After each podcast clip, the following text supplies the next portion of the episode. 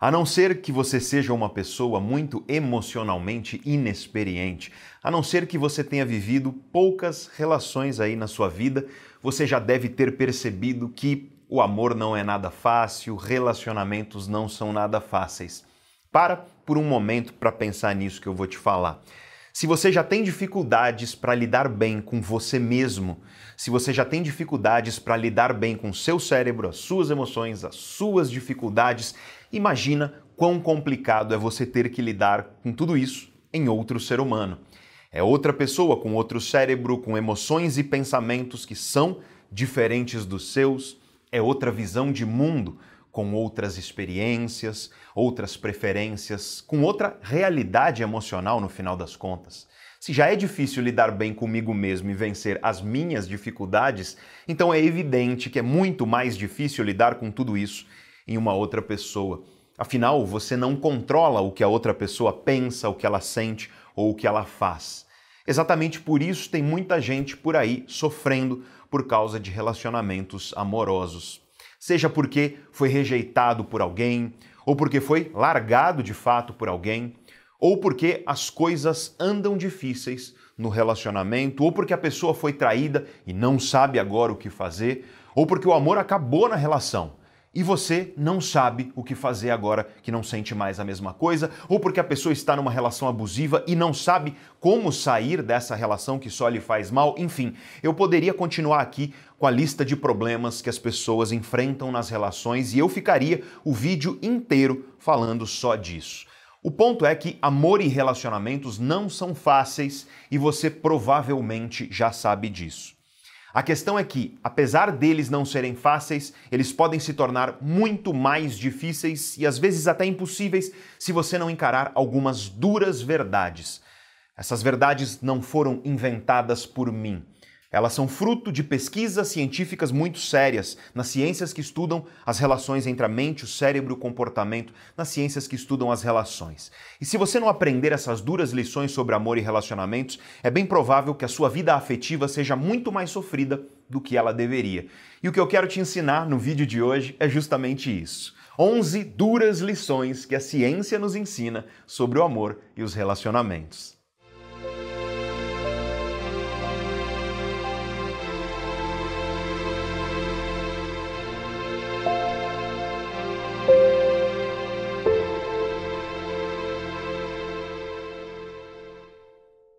Olha, quando você faz o que eu faço, quando você estuda o que eu estudo, quando você é professor, como eu, acontece uma coisa muito interessante na sua vida. Os teus amigos sempre te procuram quando eles precisam de conselhos, e isso é ainda mais verdadeiro quando o assunto são os conselhos amorosos. Se você já assistiu a outros vídeos aqui no canal, você já me ouviu falar dessa história que eu vou te contar agora. Especificamente em um vídeo onde eu falei sobre a imaturidade emocional. Mas eu quero contar essa história mais uma vez porque ela é essencial para você entender a primeira dura lição sobre amor e relacionamentos que a ciência nos traz. Uns tempos atrás, um grande amigo meu me chamou para jantar porque ele teve uma baita briga com a namorada e ele precisava conversar, ele precisava desabafar. Eu topei e a gente combinou de comer uma pizza juntos para conversar. E foi até engraçado, porque quando eu encontrei ele, no instante em que eu o encontrei, não demorou nem um segundo, ele já começou a metralhar reclamações sobre a namorada. Esse meu amigo trabalha com eventos. Isso aconteceu bem ali no começo de 2020 ainda não tinha fechado o comércio aqui no Brasil, mas pelo mundo a crise de saúde já estava levando os países a fecharem tudo e como esse meu amigo trabalhava com eventos, os eventos dele começaram a ser todos cancelados. Ou seja, ele estava em uma baita crise profissional. E a cada dia a situação ficava pior porque mais contratos eram cancelados. Isso foi deixando ele muito desesperado, muito angustiado e nessa angústia, ele começou a sentir falta do apoio da namorada. A namorada não estava presente como ele gostaria. Ele estava sentindo que ela estava distante. E aí, como esse meu amigo é meio paranoico, por conta do perfil emocional dele, ele é uma pessoa mais sensível às coisas negativas quando comparado à maioria das pessoas. Então, o negócio dele, a profissão dele estava sofrendo um baita prejuízo com contratos cancelados, ele estava se sentindo super fragilizado ali naquele momento e ele queria nesse momento o apoio da namorada. Isso é natural, isso é saudável, inclusive, mas ele começou a sentir que ela estava distante e aí ele começou a pensar na cabeça dele que a namorada não se preocupava com ele, por exemplo, que ela não estava ao lado dele de verdade naquele momento tão difícil na vida dele. Isso começou a deixar ele muito chateado, muito bravo, e ele começou a se fechar e se afastar ainda mais dela. E aí eles tiveram aquela baita briga. Ele basicamente disse para ela que ela não estava sendo uma boa namorada, ela discordou e os dois brigaram feio e a briga foi por WhatsApp. E foi aí que ele me ligou.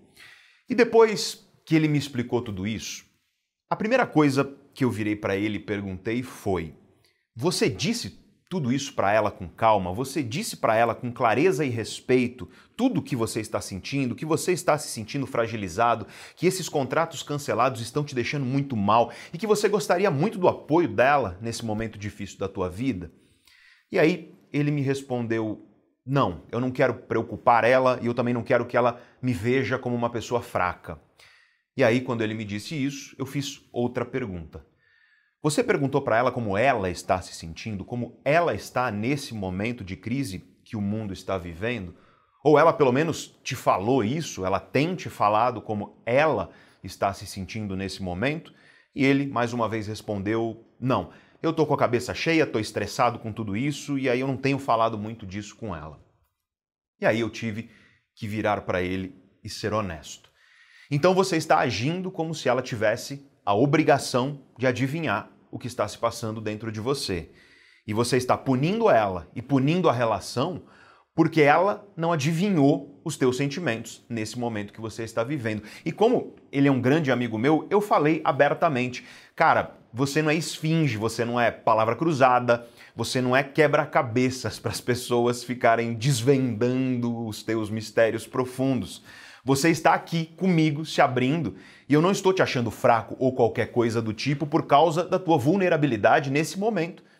Se a sua namorada te ama de verdade, ela também vai entender isso, assim como eu entendo. Mas para isso você precisa dialogar, você precisa explicar para ela o que você está sentindo, o que você está pensando. E aí, quando ela souber do que você está sentindo, aí talvez ela se faça mais presente nesse momento na sua vida. Mas o que não faz sentido nenhum é você presumir que ela deve adivinhar os teus sentimentos e os teus pensamentos. E essa é a primeira dura lição sobre amor e relacionamentos que eu quero trazer aqui para você. Ninguém é obrigado a adivinhar o que você está pensando ou sentindo. Aprenda a se comunicar de maneira honesta e saudável, com empatia e respeito. E que esse respeito seja perante o outro, mas também você mesmo e os seus valores. Porque esconder os seus pensamentos, esconder os seus sentimentos, esperando que as outras pessoas leiam a sua mente, essa é uma postura imatura e perigosa. Saiba, isso fatalmente vai destruir as suas relações mais importantes. Os estudos científicos sobre relações amorosas mostram isso de maneira muito clara. Casais que permanecem juntos e felizes, cada vez mais fortes e felizes juntos, são casais que sabem dialogar. E dialogar significa compartilhar o que você pensa e o que você sente com respeito e carinho, é claro, porque tem gente que vomita aquilo que pensa e sente com agressividade, como que para machucar o parceiro, como que para ofender a parceira, e não é disso que eu estou falando aqui. Diálogo exige empatia. Diálogo exige que você compreenda um fato que muita gente simplesmente não percebe. Porque o mundo parece ser um só aí para você. O mundo está aí, você está vivendo nele. Mas o mundo não é um só. O mundo é um mosaico de desejos e emoções diferentes, convivendo umas com as outras, algumas vezes de maneira harmoniosa, outras vezes em conflito de fato. Eu sei que parece complicado e filosófico demais, mas deixa eu te explicar porque isso é muito fácil de entender. Vamos imaginar a seguinte história. Hoje eu acordei e o meu desejo era tomar um café e comer um pãozinho fresco. Na mesma hora em que eu acordei, uma mulher que mora no meu bairro acordou também.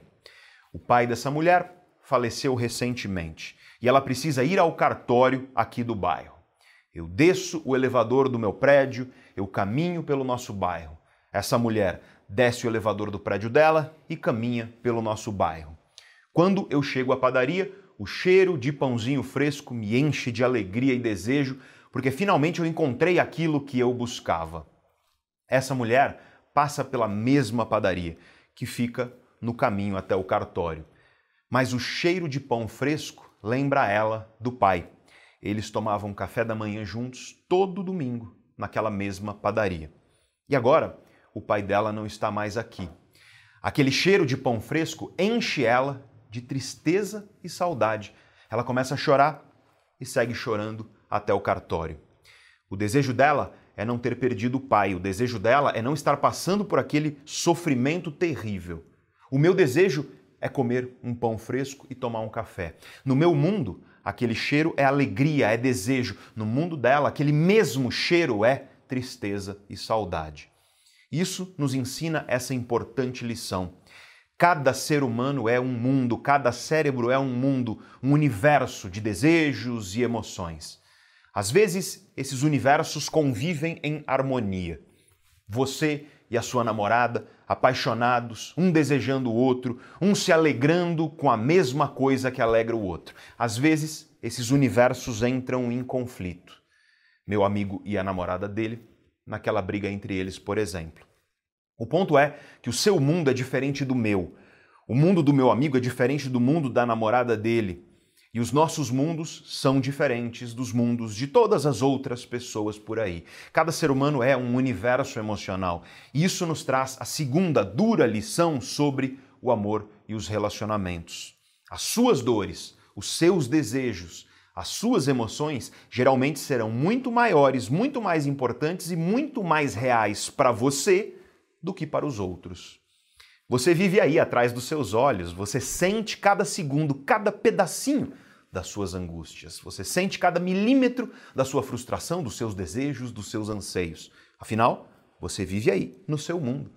Mas, como eu disse, o mundo do outro é diferente. O seu parceiro, a sua parceira, não vive aí dentro de você. Ninguém, aliás, é capaz de sentir as tuas dores e frustrações e desejos e anseios você vive 24 horas por dia, 7 dias por semana, 365 dias por ano. Por todos os anos da tua vida, durante toda a tua existência, você vive aí, dentro de você, no seu mundo. E aí eu te pergunto: o que as outras pessoas sabem do seu mundo? Ora, elas sabem só aquilo que elas veem, o que elas presumem com base no que elas veem de você e elas sabem o que você fala também, o que você escolhe dividir do seu mundo com elas. Todo o resto ficará para sempre escondido aí dentro de você. E a mesma coisa vale para o teu parceiro, para a tua parceira. Você não vive o mundo da pessoa, você não sabe de tudo o que está se passando lá dentro da mente dessa pessoa. Você acha que sabe algumas coisas porque, em primeiro lugar, você observa você ouve o que a pessoa diz também e isso te dá alguma ideia, mas no fundo você sabe muito pouco. A prova disso é a quantidade de relacionamentos que, quando acaba, alguém na relação fica muito surpreso. Nossa, minha namorada terminou comigo do nada. Nossa, o meu namorado me largou e já engatou em um outro relacionamento romântico do nada. Ora, do nada para você, porque para a pessoa ela já estava lá no mundo dela, saboreando a ideia daquele término há muito tempo, provavelmente. E é claro que tem gente que mente, que engana, que finge, mas o meu ponto aqui é que cada ser humano é um universo e cada um de nós vive no nosso próprio mundo. E isso significa que as suas dores, os seus desejos, as suas emoções geralmente são muito maiores, muito mais importantes e muito mais reais para você do que para o outro. Você só vai ter acesso a um pedaço do mundo da outra pessoa. E só tem um jeito de você acessar isso de verdade, que é dialogando. E não existe diálogo quando você não sabe ouvir. Só que eu preciso falar uma coisa muito importante aqui sobre o diálogo. Quando você está conversando com seu parceiro, com a sua parceira, você escuta para ouvir e entender de verdade o mundo da pessoa ou você só fica esperando a sua vez de falar? Porque nós vivemos em um mundo que só quer falar. As redes sociais, ou pelo menos a maioria delas, são espaços de afirmação. Todo mundo quer falar, dar sua opinião, mas ninguém quer ouvir. Só que você só vai entender um pouco mais sobre o mundo do outro se você ouvir o outro de verdade, sem preconceitos, sem barreiras emocionais e pré-julgamentos. Existem estudos científicos interessantíssimos que mostram que, quando você está ouvindo de verdade uma pessoa sem pré-julgamentos, ocorre aquilo que a ciência chama de acoplamento entre cérebros. Em inglês é brain-to-brain coupling. A atividade elétrica do cérebro, as ondas cerebrais dos cérebros dessas duas pessoas se emparelham. É como se fosse um cérebro só funcionando. Se você quer uma relação amorosa cada vez mais forte e duradoura, aprenda a colocar o seu ego de lado e ouvir de verdade. Imagina essa situação. Você teve um dia incrível, maravilhoso, e a sua esposa chega em casa com uma cara péssima e ela te fala: "O meu dia foi horrível". Você estava doido para contar para ela sobre o seu dia maravilhoso e tudo que aconteceu de bom, mas se você é uma pessoa emocionalmente madura, se você sabe ser empático nas suas relações, você coloca o seu ego de lado, senta junto com ela e diz: Me conta o que aconteceu. E aí você ouve de verdade, com paciência, com atenção, não se preocupando em falar. Se você não tem esse verdadeiro interesse pelo mundo do seu parceiro ou da sua parceira, então dificilmente vocês viverão uma relação feliz. Talvez a relação até dure, mas o que não falta por aí são relações onde falta diálogo e sobra infelicidade e frustração. E nessas horas, autoconhecimento é fundamental, porque quando você entende muito bem sobre você mesmo, você sabe identificar quando um parceiro ou parceira é compatível com você. Todos nós temos alguns valores e preferências que são inegociáveis. E o autoconhecimento nos traz a maturidade para entender o que para nós é inegociável e o que pode ser negociado em uma relação. Você está aqui agora nesse longo vídeo, um vídeo cujo tema é autoconhecimento, em um canal cujo foco é o autoconhecimento. E foi pensando em pessoas como você que eu criei uma lista VIP de contatos que eu chamo de uma, duas, três pílulas de autoconhecimento. Para fazer parte dessa lista é totalmente grátis, você cadastra o seu e-mail e toda semana eu te mando um e-mail curto e objetivo contendo uma ideia minha para você refletir sobre a sua própria existência, duas ideias de grandes pensadores. São frases, citações, reflexões que mudaram a minha vida e que certamente vão mudar a sua também e três recomendações de filme, série, livro, vídeo e por aí vai, para enriquecer a sua mente, porque você sabe, às vezes é difícil escolher coisa boa. Uma, duas, três pílulas de autoconhecimento toda semana, gratuitamente, no seu e-mail.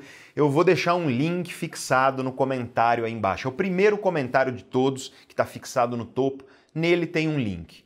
Clica nesse link, toca nesse link, cadastra teu e-mail, segue as instruções que aparecem e na próxima segunda-feira você já recebe as tuas primeiras pílulas de autoconhecimento que eu vou te mandar com muito carinho.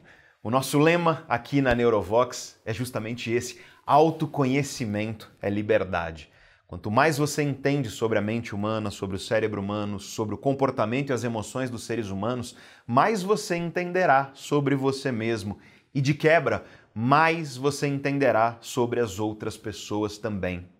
Maturidade emocional depende de autoconhecimento e nenhum relacionamento romântico sobrevive sem maturidade emocional.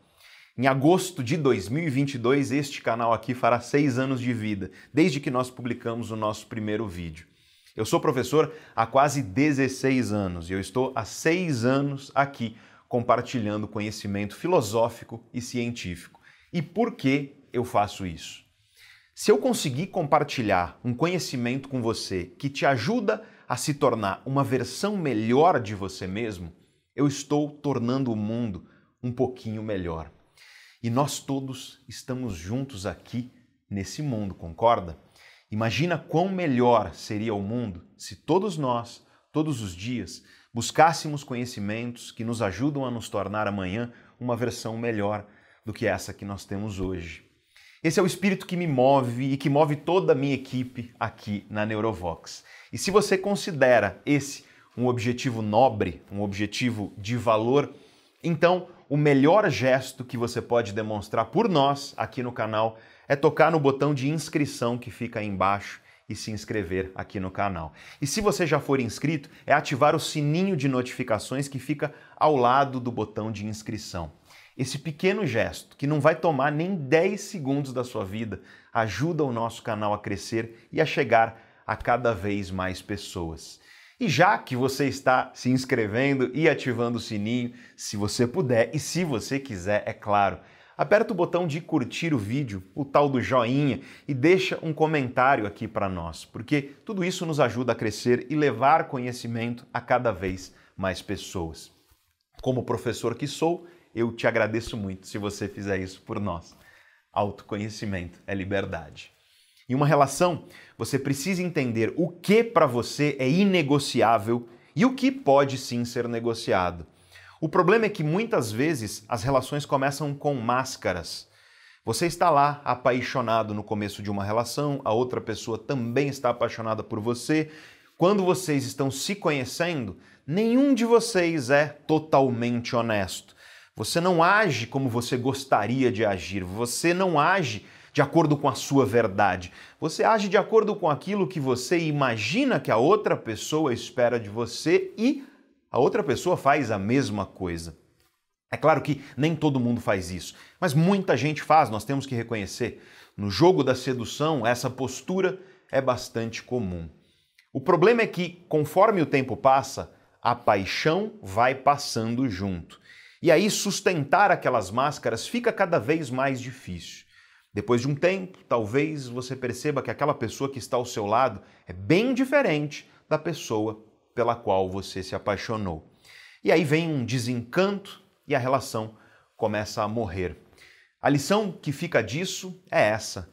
Saiba aquilo que é inegociável para você em uma relação amorosa, tenha clareza disso, tenha isso muito claro para si mesmo. Se você ainda não tem clareza disso, a melhor fonte de clareza é de fato a experiência. Depois de um tempo, se você é uma pessoa minimamente perspicaz, você começa a perceber qual que é a sua numa relação.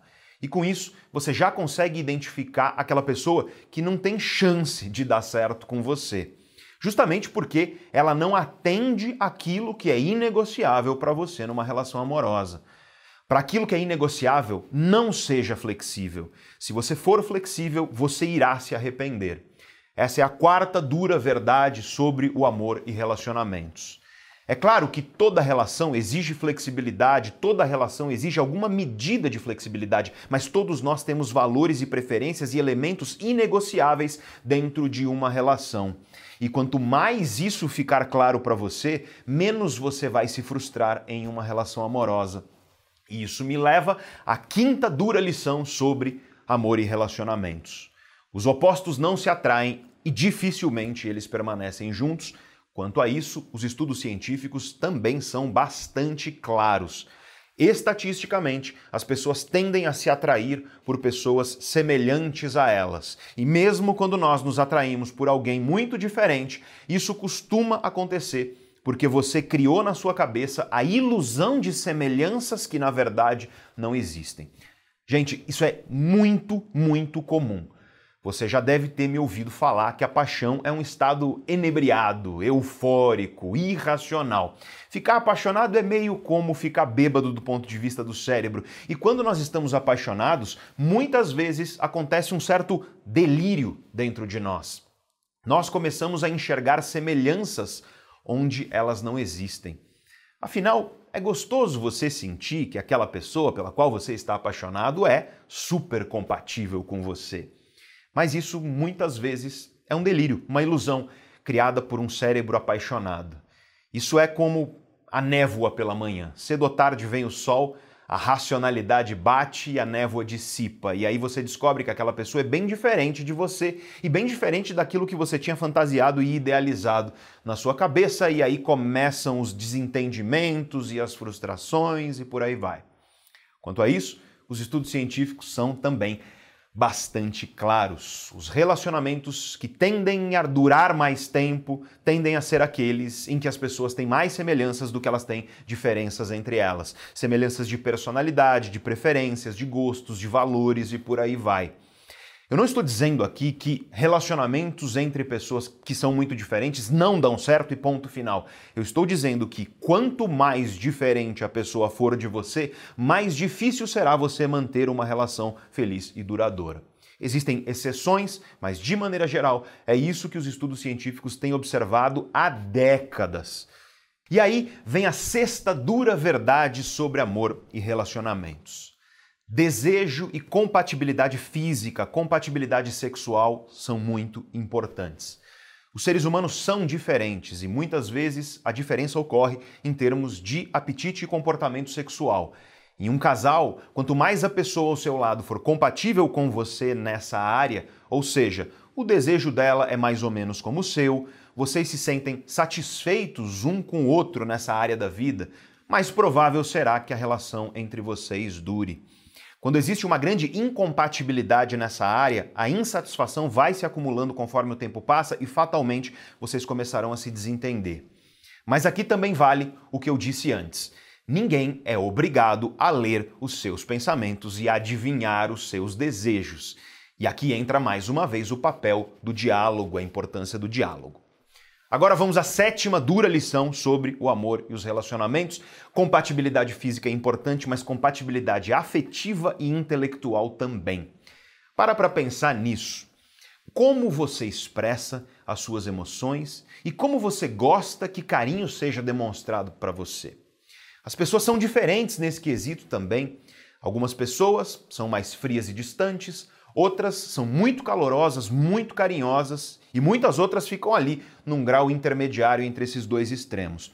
Quanto mais a pessoa ao seu lado for compatível afetivamente na maneira de expressar, na maneira de viver os afetos, mais provável será que a relação dure e que ela se torne cada vez mais forte conforme o tempo passa. Isso também vale para a compatibilidade intelectual. É bem difícil uma relação ser feliz e duradoura quando você despreza intelectualmente a pessoa que está ao seu lado. Aliás, para tudo em uma relação, a admiração é fundamental. Admirar e valorizar, ser grato pela pessoa que está ao seu lado. Essas coisas são um poderoso combustível para que a relação amorosa seja cada vez mais forte e feliz. Geralmente, quando vai embora a admiração e a gratidão, a coisa começa a desmoronar. E as próximas três lições, talvez, sejam as mais duras que você vai ouvir nesse vídeo aqui hoje. A oitava lição tem a ver com uma pergunta que muita gente faz para mim quando eu abro caixinha de perguntas nos stories daquela rede social que você sabe qual é. Por que uma pessoa entra em uma relação que só faz mal para ela? E por que uma pessoa permanece em uma relação que ela sabe que só faz mal para ela? Essa oitava lição é baseada em dois fatos que já foram demonstrados pelo que é de melhor na ciência. Em primeiro lugar, nenhuma relação começa triste, angustiante ou no limite abusiva. Aliás, os abusos em uma relação, a violência, seja ela verbal, emocional ou até mesmo física, a violência nunca começa intensa com tudo de uma vez, muito pelo contrário, ela começa aos poucos. Um tom grosseiro evolui aos poucos para alfinetadas, para um sarcasmo mascarado de ofensa. Esse sarcasmo evolui aos poucos para palavras ofensivas que têm por intuito fazer a pessoa sofrer.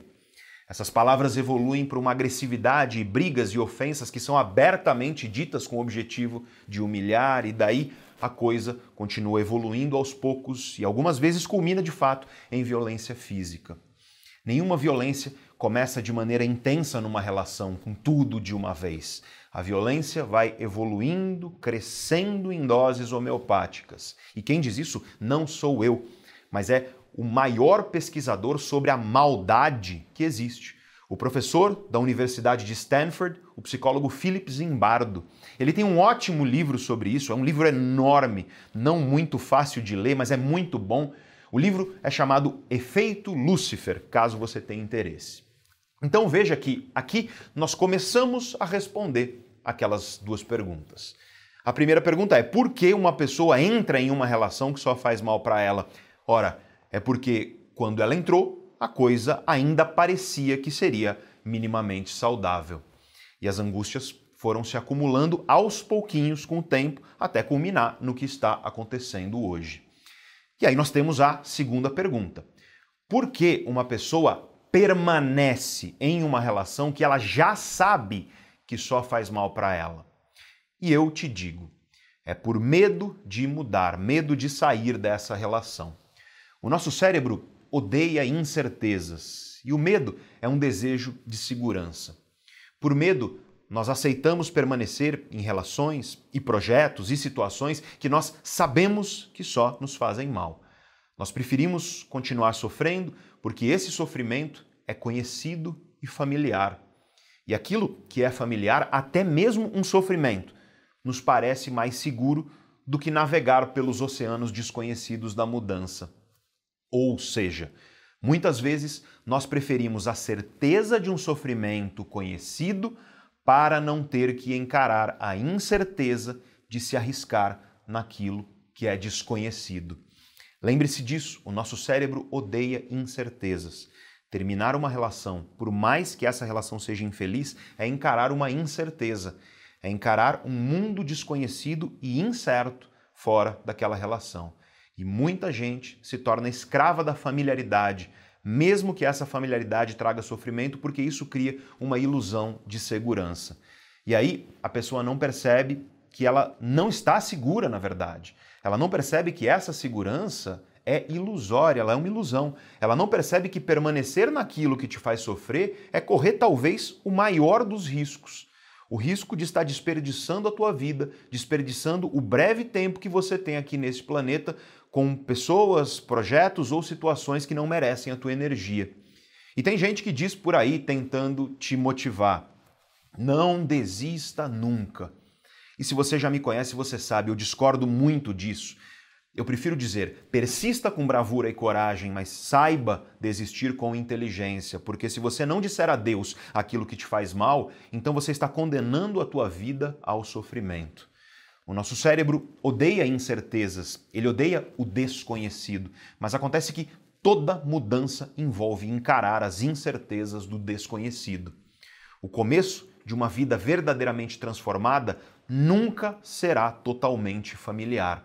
Cabe a nós aceitar isso ou permanecer imobilizados nessa ilusão de segurança que, na verdade, é uma prisão de angústias na nossa vida. E aqui vale um adendo que, dependendo do grau de abuso em um relacionamento, a pessoa muitas vezes permanece não é pelo medo de se arriscar no desconhecido, é pelo medo da pessoa que está ao lado dela. E se você conhece alguma pessoa vivendo isso, cabe a você ajudar essa pessoa a escapar disso. Afinal de contas, muitas vezes a pessoa se vê literalmente refém dentro de uma relação abusiva. E agora vamos falar da dura lição número 9 sobre amor e relacionamentos, e ela tem a ver com outra pergunta que muita gente me faz. Professor Pedro, eu tenho dedo podre no amor. O que eu faço? Pedro, eu só arrumo homem tranqueira, eu só arrumo mulher tranqueira. O que eu faço? E aí eu preciso ser brutalmente honesto com você. O tal dedo podre costuma ser, na verdade, a repetição de padrões. São padrões afetivos que te fazem sentir atração por pessoas que não são compatíveis com você. São padrões comportamentais antes, durante e depois de um relacionamento que te levam a repetir hábitos e esses hábitos, por sua vez, reforçam esse ciclo na sua vida. São padrões cognitivos que fazem você alimentar ideias e crenças que te mantêm preso aí nesse ciclo. Por exemplo, pensamentos de culpa porque você acha que tem dedo podre. Esses pensamentos reforçam uma crença dentro de você, a crença de que você tem dedo podre. E essa crença não te ajuda em nada, não explica nada e não vai mudar em nada a sua vida afetiva. Na verdade, é bem o contrário. Essa crença de dedo podre pode te levar a uma postura fatalista e derrotista. E aí você pensa: ah, eu tenho dedo podre mesmo, nem adianta eu tentar fazer nada e você se contenta com a primeira porcaria que aparece pelo seu caminho e fica se alimentando de migalhas emocionais. Deixa eu te dar então outro exemplo disso que é muito comum e importante. É a crença de que desta vez vai ser diferente. Você conhece uma pessoa e todos os sinais indicam que vai dar ruim a relação de vocês, que vai acontecer a mesma coisa ruim que já aconteceu outras vezes na sua vida. Os seus amigos te avisam, a sua família te avisa, mas você bate o pé na teimosia e diz: "Não, dessa vez vai ser diferente". E aí você leva uma pedrada da realidade que te prova o contrário. Dedo podre e auto-engano costumam andar de mãos dadas, saiba disso. Então, eis a dura lição número 9 sobre amor e relacionamentos. Ou você toma consciência, identifica e quebra esses padrões que você repete nas suas relações, ou as coisas continuarão as mesmas e você vai seguir culpando o tal dedo podre. E finalmente nós chegamos à lição número 10, a décima dura lição, dura verdade sobre amor e relacionamentos. Amor não é suficiente para que a chama do romance se mantenha acesa. E essa é talvez a mais difícil, a mais dura das lições que os relacionamentos nos ensinam. Sim, você pode amar muito uma pessoa, mas é preciso mais do que somente um sentimento. O amor não é uma escolha, afinal, ele é um sentimento. E você não escolhe ativar ou desativar um sentimento dentro de você. O vídeo mais assistido aqui do canal se chama Liberte-se de quem não te valoriza. Hoje, enquanto eu estou gravando isso aqui, esse vídeo tem quase 8 milhões de visualizações. Ora, se ligar e desligar um sentimento fosse fácil, essas pessoas não estariam sofrendo com alguém que não as valoriza, concorda? E aqui eu te falo um pouco sobre o seu cérebro. Você não é capaz de voluntariamente desligar ou ligar um sentimento dentro de você. Não existe essa possibilidade no cérebro, isso é neurofisiologicamente impossível. O amor é um sentimento e, portanto, ele não é uma escolha, mas manter esse amor vivo, desenvolver e construir uma vida para que esse amor se torne cada vez mais forte, agir para que esse amor seja valorizado e apreciado, isso tudo é sim uma escolha. Você pode escolher dialogar, ouvir com empatia, valorizar e ser grato pela pessoa que está ao seu lado, ou você pode escolher negligenciar. Tratar essa pessoa como se ela fosse um vaso de samambaia que vai estar lá sempre à tua disposição. Cedo ou tarde, a pessoa vai embora e aí você vai ter que conviver com o buraco de arrependimento que vai sobrar aí no seu peito quando essa pessoa não estiver mais na sua vida. O amor não é suficiente, ele precisa de comprometimento, compromisso com a relação para que ela se torne cada vez mais forte. Só que, mesmo quando você tem esse comprometimento e esse compromisso, o amor nem sempre é suficiente. Às vezes as coisas mudam, às vezes você muda, às vezes a pessoa que está ao seu lado muda, às vezes vocês dois mudaram. Vocês se amam muito vocês se respeitam e se esforçam para que essa relação seja cada vez mais forte. Vocês são gratos um pelo outro, admiram um ao outro, dialogam e compartilham e crescem juntos como seres humanos. Mas vocês percebem que ficar juntos já não faz mais sentido. Vocês percebem que, mesmo com todo esse amor e comprometimento, aquela relação já não faz mais sentido. Você percebe que o maior gesto de amor que você pode oferecer àquela pessoa é colocar um ponto final na relação, para que vocês dois possam seguir mais felizes, mais fortes, só que cada um pelo seu caminho. Vocês percebem que esse adeus, e não é um adeus definitivo, não é um adeus um ao outro e ponto final, mas é um adeus ao casal, um adeus ao romance. Vocês percebem que esse adeus é necessário para que cada um de vocês siga ainda melhor e mais feliz por outros caminhos. E não tem problema nenhum nisso. Porque não é que o amor morreu nesses casos, ele apenas mudou. E como disse a Marisa Monte, tudo que se sabe sobre o amor é que ele gosta muito de mudar. E se a mudança significa que você precisa seguir sozinho, que a pessoa ao seu lado precisa seguir sozinha, cabe então a vocês respeitar isso. Não será gostoso, nem fácil, nem simples. Mas se é necessário para que você siga por um outro caminho, um caminho que faz mais sentido para a tua vida, para o projeto que você tem para a sua vida, então essa é uma decisão importante. Eu creio que isso só acontece com pessoas mais emocionalmente maduras de fato. Um grande número de pessoas termina suas relações de maneiras bastante conflituosas, digamos assim. Muita gente por aí adora sair falando mal do ex-namorado, da ex-namorada. Ah, o meu ex-namorado era um canalha. Ah, a minha ex-namorada era uma maluca. Enfim, você já deve ter ouvido as pessoas falando mal por aí de ex-namorado, ex-namorada, homens e mulheres, e talvez você faça isso. E sobre isso, eu te digo duas coisas. Primeiro, se dentro de você mora uma angústia, uma raiva, um ressentimento perante um ex-parceiro ou uma ex-parceira, então talvez você tenha sentimentos mal resolvidos aí dentro de você. Quão separado você realmente está de uma pessoa quando dentro de você ainda mora um monte de coisa ruim a respeito dessa pessoa? No fim das contas, um pedaço dessa pessoa ainda está morando aí dentro de você, inquilino da tua vida emocional, contaminando as tuas memórias com essa necessidade de depreciar uma pessoa que esteve lá ao seu lado. E em segundo lugar, se você tem o hábito de falar mal das pessoas do seu passado, o que isso me diz sobre você? Afinal, você escolheu se relacionar com essa pessoa. Você aceitou essa pessoa na sua vida. Ninguém te obrigou a namorar ou a casar com essa pessoa. E claro que essa pessoa pode ter te enganado e se mostrado um monstro conforme a relação progrediu. Mas sempre que alguém fala mal de todos ou de vários ex-parceiros ou ex-parceiras, eu te confesso que acende dentro de mim uma certa desconfiança. Afinal, se a maioria das pessoas com as quais você se relacionou foram pessoas más, pessoas ruins, será que essas pessoas eram realmente más?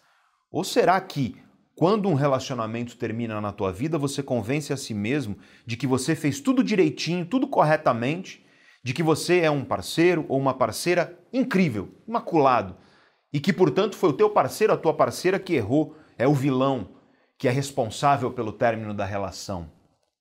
Sim, existem relacionamentos abusivos e pessoas canalhas. Eu não estou aqui negando isso. Mas não é a maioria das pessoas que é assim definitivamente. Tirando esses casos, todo término de relacionamento tem uma pitada de responsabilidade dos dois lados. Às vezes mais por um lado do que para o outro e às vezes é bastante equilibrado.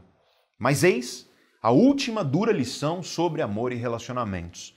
Se você quer que a sua próxima relação seja melhor do que a última, trate de olhar para si mesmo e enxergar o que você fez de errado e como você pode melhorar com uma nova pessoa na sua vida. Do contrário, os padrões continuarão se repetindo aí na tua vida. Afinal, você continua vivendo e agindo da mesma maneira em todas as suas relações amorosas. Como é que você pode esperar que as coisas sejam diferentes? Muito obrigado por ter ficado comigo aqui em mais este longo vídeo. Conta para mim aí embaixo nos comentários se esse vídeo aqui foi proveitoso para tua vida, para o teu autoconhecimento. Não esquece de se inscrever aqui no canal e ativar o sininho de notificações. Não esquece de curtir o vídeo, joinha se você gostou, se você quiser e se você puder, é claro. E não esquece também que aí embaixo você encontra o link para entrar na minha lista de contatos gratuitamente. É o primeiro comentário fixado para você receber as pílulas de autoconhecimento semanais. Se você conhece alguém que você sabe que pode se beneficiar com o conhecimento que eu trouxe aqui nesse vídeo, compartilha o vídeo com essa pessoa, porque compartilhar conhecimento é um dos mais profundos gestos de carinho que existem. Novamente, muito obrigado, um grande abraço e até o nosso próximo vídeo.